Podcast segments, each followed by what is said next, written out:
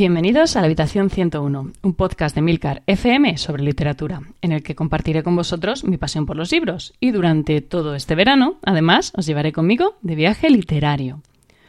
Hoy nos vamos a ir hasta Zimbabue, o al menos así es conocido desde 1980 este país, cuando se independizó del Reino Unido, ya que, bueno, mientras estuvo bajo el dominio de los británicos, era conocido como Rhodesia del Sur. La novela que os traigo hoy fue publicada en 2013 por Noviolet Bulabayo, que es una escritora nacida en, este país, que actualmente reside en Estados Unidos, donde se fue al, cumplir los 18 años para iniciar su formación universitaria. Su nombre real es Elizabeth Sandir Tessel y Noviolet Bulabayo, pues bueno, es un seudónimo que utiliza para escribir. Como curiosidad, esta novela forma parte de un relato corto titulado Hit in Budapest, que fue publicado originalmente en la revista Boston Review. Este relato eh, bueno, tuvo tanto éxito y gustó tanto que pasó a ser el primer capítulo de lo que acabaría siendo eh, la novela Necesitamos nombres nuevos. La historia está narrada por Darlene, que es una niña que vive en un poblado de chabolas llamado Paraíso, y nos cuenta sus aventuras con sus compañeros de fatigas, eh, niños como ella, que son pues bastardos, semidios, Chipo, Estina. Y bueno, esta es un, poco la excusa de la autora para hablarnos de mucho más, porque está, la novela está dividida como en dos partes. La primera parte, que es la que os cuento, es la infancia de Darlene en, en Zimbabue, con sus amigos y demás. Y después tenemos una segunda parte, que es en la que Darlene eh, por fin viaja a Estados Unidos y bueno, cuenta un poco cómo es la sensación de llegar a ese sitio que, con el que tantos años había, había soñado y ver la realidad que esconde, ¿no? Utilizando la, voz de Darling, la novela va a ir hablando pues, de asuntos tan graves como puede ser el SIDA, siendo Zimbabue el octavo país del mundo con mayor número de infectados por esta enfermedad, de política. No olvidemos que Mugabe presidió el país desde la independencia del mismo, en 1980, hasta 2017, cuando renunció al cargo tras el golpe de Estado de Chihuahua. Y bueno, siempre, siempre hubo bastante polémica con sus constantes reelecciones, ¿no? También se deja caer eh, la explotación de recursos del país a manos de China, propiciada por, por Mugabe la enorme inflación del país, que en 2018 llegó a tener en circulación un billete de mil millones de dólares zimbabuenses, que por aquel entonces pues, tenían el valor de un dólar americano. Y bueno, actualmente su, moneda es, efectivamente el dólar americano y los famosos billetes de billones de dólares zimbabuenses pues se venden a los turistas y doy fe de ello porque yo tengo un par, ¿no? Bueno, otro tema que, se toca, aunque no se menciona directamente, es la operación Muravancina, que dejó sin hogar a 700.000 personas en 2005, forzándolos a vivir en chabolas hechas con latas o plásticos. Y cuando digo que son temas que se tocan pero no se mencionan directamente, lo digo porque realmente en ningún momento se llega a mencionar directamente Zimbabue. Se señalan realidades fácilmente reconocibles, sobre todo si se sabe algo sobre el país, pero no se llega a nombrar nada directamente. O sea, si no quieres darte cuenta de que Zimbabue pues puede ser para ti cualquier país africano o incluso de cualquier lugar, ¿no? Porque no llega a nombrarlo en ningún momento de manera directa. Las historias que cuenta Darling son en apariencia sencillas, son pequeñas anécdotas, ¿no? sucesos cotidianos, pero contados desde una perspectiva que no sé, que desarma a cualquier lector.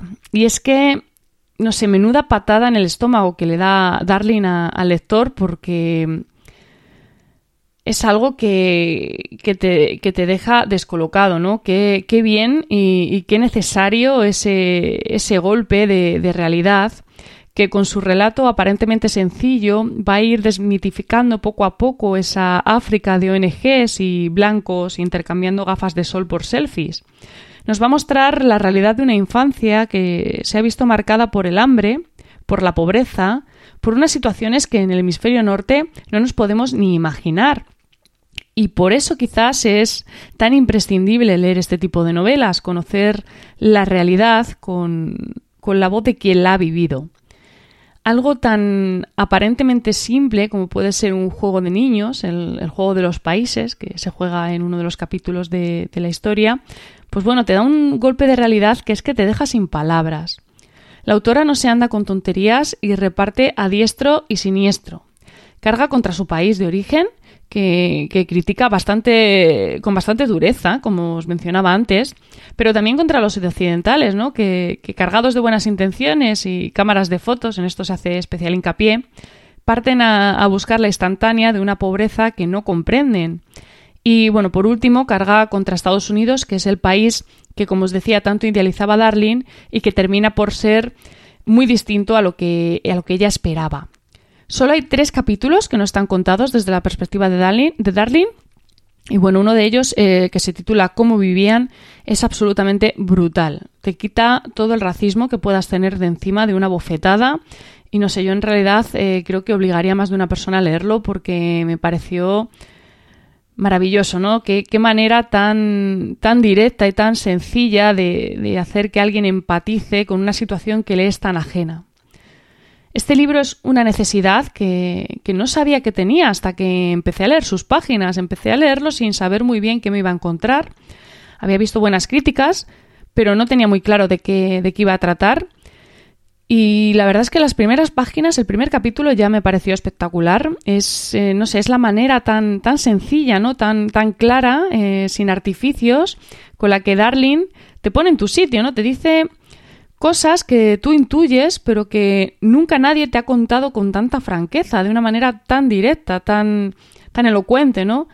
Esta novela a mí me ha parecido imprescindible, o sea, es ese tipo de novelas que necesitamos que se escriban. No sé mm, si puedo expresar o si estoy logrando expresar con palabras lo mucho que la recomiendo, lo he estado diciendo estos días en redes sociales, ya se la he recomendado a varias personas pero ahora mismo yo os diría que si solo podéis leer una novela de todo este viaje, bajo mi punto de vista debería ser esta. Esta novela, no sé, me ha maravillado, me ha parecido que está muy bien escrita, el tema que toca es muy necesario, muy fresco y en general es una novela que te quita mucha tontería de la cabeza, entonces, bueno, creo que es algo que, yo recomendaría mucho leer, sobre todo a las personas que viven más ajenas a estas realidades, porque supongo que el que lo viva a diario no necesita que se lo cuenten, pero bueno, quien no, que no lo ve, quien no lo conoce, pues quizás sí necesite que se le refresque un poco lo que, lo que es vivir una situación así, ¿no?